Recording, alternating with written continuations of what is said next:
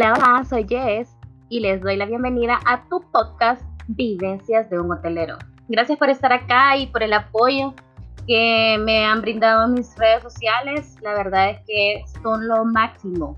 Bueno, como ya escucharon en el trailer, aquí vamos a hablar sobre acontecimientos, vivencias de un hotelero, qué es lo que pasamos nosotros en esta bella y hermosa profesión. Bueno, y el episodio número uno se va a titular Los hoteleros somos creativos. Pero, ¿por qué somos creativos? Creo que a lo largo de nuestra carrera se vuelve parte de la vida el ser creativos, el pensar fuera de la caja, resolver situaciones de la mejor manera con los recursos disponibles.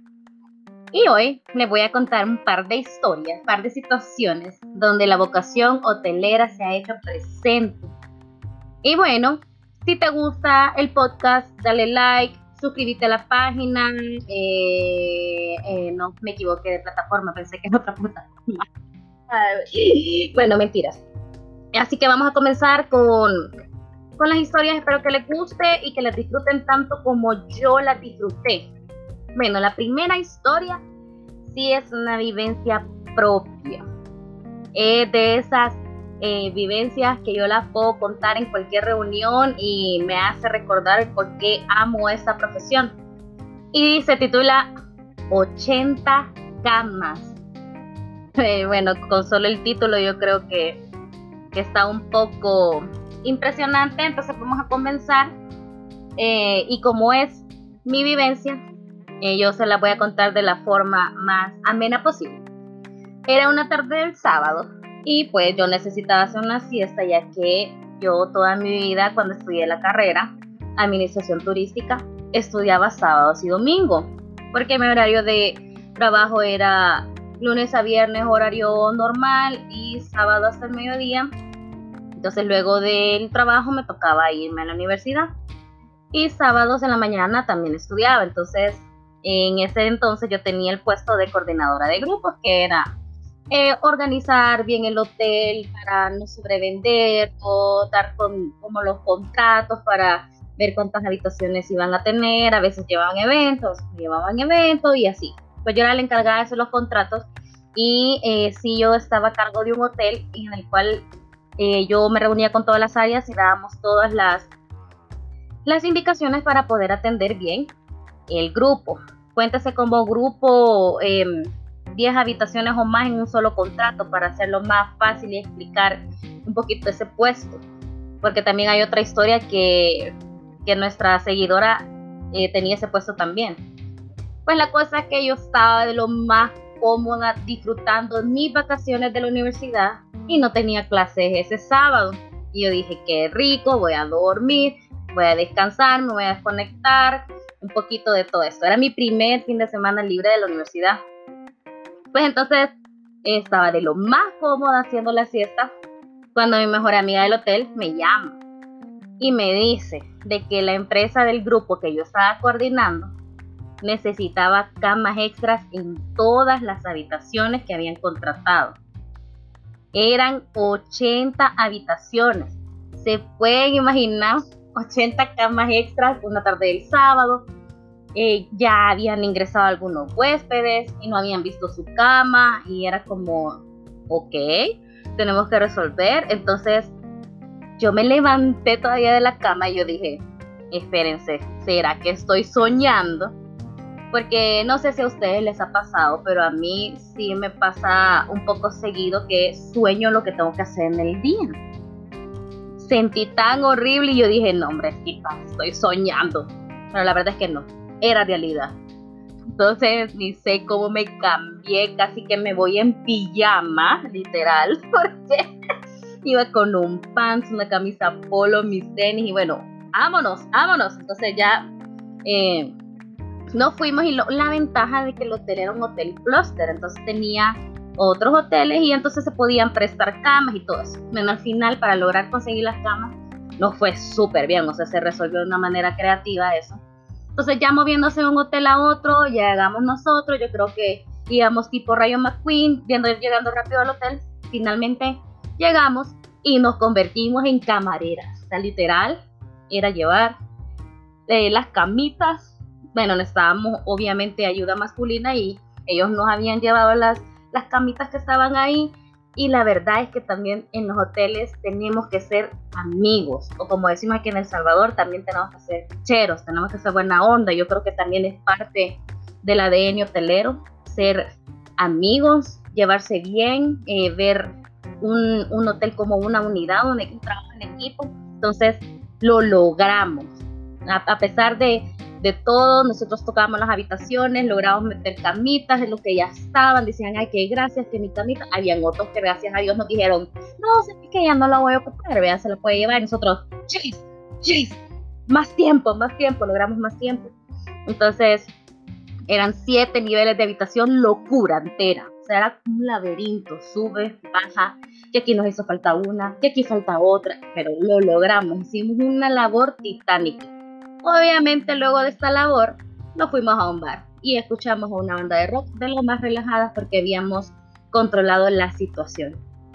Y pues de eso se trata, pues ver de qué manera eh, logramos solventar aquellas dificultades, aquellas situaciones que nos hacen poner en un plano de estrés, pero que con trabajo en equipo, también con un poco de serenidad en medio del estrés, es difícil de explicarlo porque tenemos que mantener la serenidad, porque a veces en esas situaciones puede llegar el cliente a quien estamos nosotros dando el servicio y no podemos vernos desesperados. Así que es una, es una labor titánica, pero se logró. Así que coméntenme qué les pareció esta historia. Me, me, me encanta ser de mi vida hotelera así que quería compartirlos con ustedes. Y vamos con la segunda historia que a mí me encanta, igual el título, Habemos carnita asada. y dice, era mi turno como gerente en el hotel del hotel, en el restaurante del hotel, ubicado abajo de una torre muy alta. Unas dos horas antes del almuerzo y con varias reservas ya confirmadas, comenzamos a sentir un mal olor. En cuestión de segundos, el restaurante comenzó a inundarse. Eran las trampas de grasa que no se habían limpiado nunca. Ojo, ojo con esto. Esas trampas huelen horrible, huelen horrible. Y que no se hayan limpiado nunca, no me quiero imaginar aquel mal olor y el olor aumentaba. El agua ya había llegado a la cocina y a las mesas. No, me muero, me muero. Se acercaba la hora del almuerzo y todo seguía siendo un caos. Por suerte el agua dejó de brotar. Yo creo que también es parte de, de la ley de atracción, de la ley de que uno está pendiente de cómo solventar las cosas y, y Dios, pues a veces Dios eh, está ahí y nos dice, vaya, pues te voy a poner esto para que no sientas tan fuerte la carga. Entonces sigue la historia y dice, ya todo estaba contaminado. Tuvimos que volver a preparar todo el buffet, por Dios, y a desinfectar todo el restaurante. Pero el olor no se quitaba. Como buena hotelera creativa que soy, se me alumbra el foco provocar una humazón en la parrilla con la carne de la con la grasa de la carne. Empezamos a hacer esa labor y a los pocos minutos saltan todas las alarmas contra incendio de la torre y el complejo de oficinas. Obviamente llegó el jefe de seguridad. Miren, el jefe de seguridad en todos los hoteles. Puchica, yo creo que pasa una situación y ya al minuto ya está ahí. ¿Y qué pasó aquí? ¿Y qué pasó aquí? Entonces corrió a ver qué pasaba. Y eh, la, la historia de la seguidora y la seguidora dice que con toda calma le dijo al jefe de la seguridad, no pasa nada, eh, yo he provocado esta humazón para que no huela mal. Y el jefe de seguridad se queda con cara de, ¿esto es en serio? El restaurante olía carne. Pero lo resolví a mi manera, dice la seguidora. Me encanta, me encanta. O sea, la verdad, por eso les digo que los hoteleros somos creativos nos rebuscamos por quedar bien. Al final, olía carne, pues, olía más rico que, que la grasa. Así que aplauso para esta historia y seguimos con la siguiente. Y se llama ¡Qué rico pollo! ¡Qué rico pollo, suegrita! Un día, en la clase de cocina en la Universidad de Hostelería, junto con la profesora Wanda, estábamos Ana, Bea y yo en el cuarto frío. Y estaban unos pollos y unos costillares de cerdo colgados con ganchos. Al ver tan atractivas esas carnes, con un nivel de madurez bastante alto, notes el sarcasmo, decidimos tomarnos fotos con los costillares, así como que fueran hombres modelos muy atractivos. que ya me imagino esas poses. Y en una de esas, el gorro de cocina de Ana le dio a uno de los pollos. Con la mala suerte, el pollo se cae abajo de la salsa de tomate y se hace una explosión peor que una erupción. Recuperamos el pollo que estaba dentro de la salsa. Obviamente todas chispeadas, traímos a traer papel, trapeadores, ver cómo lavábamos y limpiábamos y lavar el pollo, obviamente, no, tenía que quedar con, con la salsa al descubierto el pollo. Cuando entramos de la, de, cuando entramos, regresó al cuarto frío Wanda y nos dice, ya está resuelto. La olla de salsa quedó ahí, así como, bueno, aquí no pasó nada, ya resolvimos, ya limpiamos, no pasó nada, los pollos van a quedar previamente sazonados, el pollito. Me encanta esta historia porque la verdad es que igual eh, en esta forma de, de cómo uno de travieso, porque a veces uno es curioso, uno es travieso y es como, ups, la regué, pero de cualquier manera aquí no ha pasado nada. El premio mayor va para esta historia. Esta historia, cuando yo la leí, yo me imaginé qué caos, qué caos. Y esta, esta historia se llama Habitaciones Fantasma. Y dice, delegación tras delegación, representaciones de toda Latinoamérica y del Caribe, teníamos los hoteles llenos. Yo era parte del departamento de grupos como ya lo vimos, grupos son de 10 habitaciones o más en un contrato, por lo cual podía tener asientos de primera clase para el show que se venía. Para el día de la llegada del grupo ya teníamos una negociación con el encargado. Sabíamos cuántas delegaciones venían y cuántas personas por cada uno. Teníamos todo organizado. Rooming list, espacios para presentaciones, espacios para alimentación. Teníamos todo listo. El check-in duró todo el día.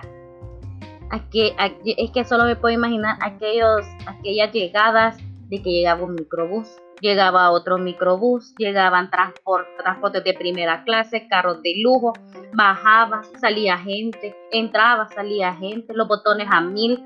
me imagino una locura total en ese lobby. O sea, qué locura. Las primeras delegaciones llegaban por la mañana y la última la recibimos pasada de las 11 de la noche.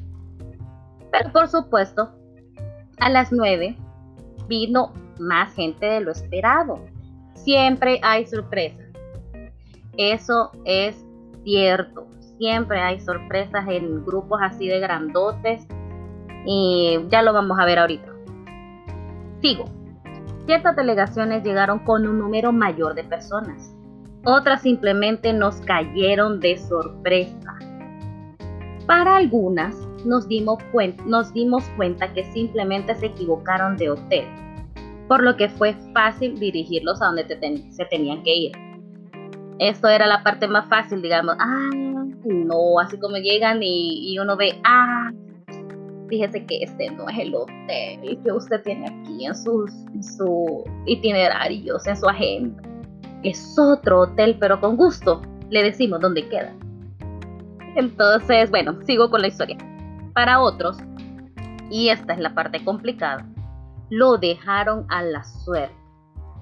Por supuesto, exigiendo lo que ellos decían ser, entre comillas, sus habitaciones. Obviamente hay situaciones en las que sí hay clientes que se paran y dicen, no, yo aquí realicé mi reserva, aquí resuélvame, yo reservé esa hace más de un año porque esto es un congreso grande, y bla, bla, bla, bla, bla, bla, bla, bla, bla. Lo que ya sabemos. Lo que no sabían es que ya teníamos los hoteles al 100% de su capacidad. Un punto importante a recalcar es que a este punto de la historia, nuestro hotel no tenía habitaciones remodeladas. Con esto me refiero a que tanto Master, Junior e incluso la habitación presidencial podían dividirse. Es decir, que aquí ganamos dos habitaciones por cada Junior y las Master y cuatro habitaciones solo con la presidencial. Bueno, la verdad es que qué suerte, qué suerte, qué suerte del hotel tener esto todavía que no estaba remodelado. Hasta este día no me explico cómo logramos sobrevender el hotel. Creamos habitaciones donde no las había. En la sala de cada suite, por supuesto agregábamos y agregábamos nombres al sistema, movíamos, asignábamos habitaciones. Miren, de verdad, un recepcionista, mi respeto por esa labor que tienen de mover y asignar y volver a mover y volver a asignar. No es una tarea, es una tarea que a mí me sorprende, la verdad, porque no es fácil, no es fácil estar manipulando el sistema y que de repente, no, pues no, me mueve a este, me mueve a otra habitación, o es como, bueno, aquí no nos caben dos personas, sino que solamente para una, pero en esos momentos es de resolver.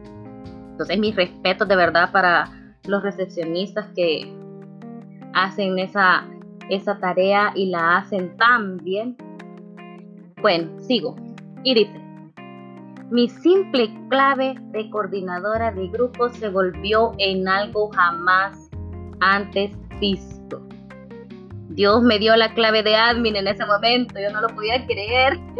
me encanta esta parte, como de verdad, o sea, cosas que hay claves que no pueden ser cualquier cosa, la verdad, pero en un momento de sobreventa y que se te dé este milagro, porque es un milagro, existen, los milagros existen. Entonces yo no lo podía creer. Lo mejor de todo es que nos salimos con la nuestra. Al día siguiente, tanto el encargado del grupo, la persona encargada de las reservas y yo como coordinadora de grupos esperábamos estar en la oficina del gerente al siguiente día. La verdad es que no me quiero imaginar así como decimos a los salvadoreños, la socazón que vivieron estas tres personas en que el gerente les iba a jalar las orejas y a decirles de todo. Pero dice, pero de ver que podíamos cerrar un hotel de más de 100% de su capacidad. O sea, es decir, que el gerente estaba orgullosísimo de esa labor y de esa, y de esa aventura que vivieron la noche anterior. Fue un gane épico tengo que hacer la mención especial a recepción por el apoyo que recibimos ese día. Mantuvieron la calma a pesar que les complicamos la vida. sí, pobrecitos, les complicaron la vida, les complicaron los tiempos de comida, porque en ese, en ese momento, ¿cómo vas a poder comer tranquilo? Pues eh, agotamos todas las tarjeteras para hacer llaves es lo que yo les digo, e, esa labor de ser recepcionista, mantener la calma ante una situación de estrés y de que eh, esta llave programámela otra vez o esta llave no sé qué, eh, no es nada fácil.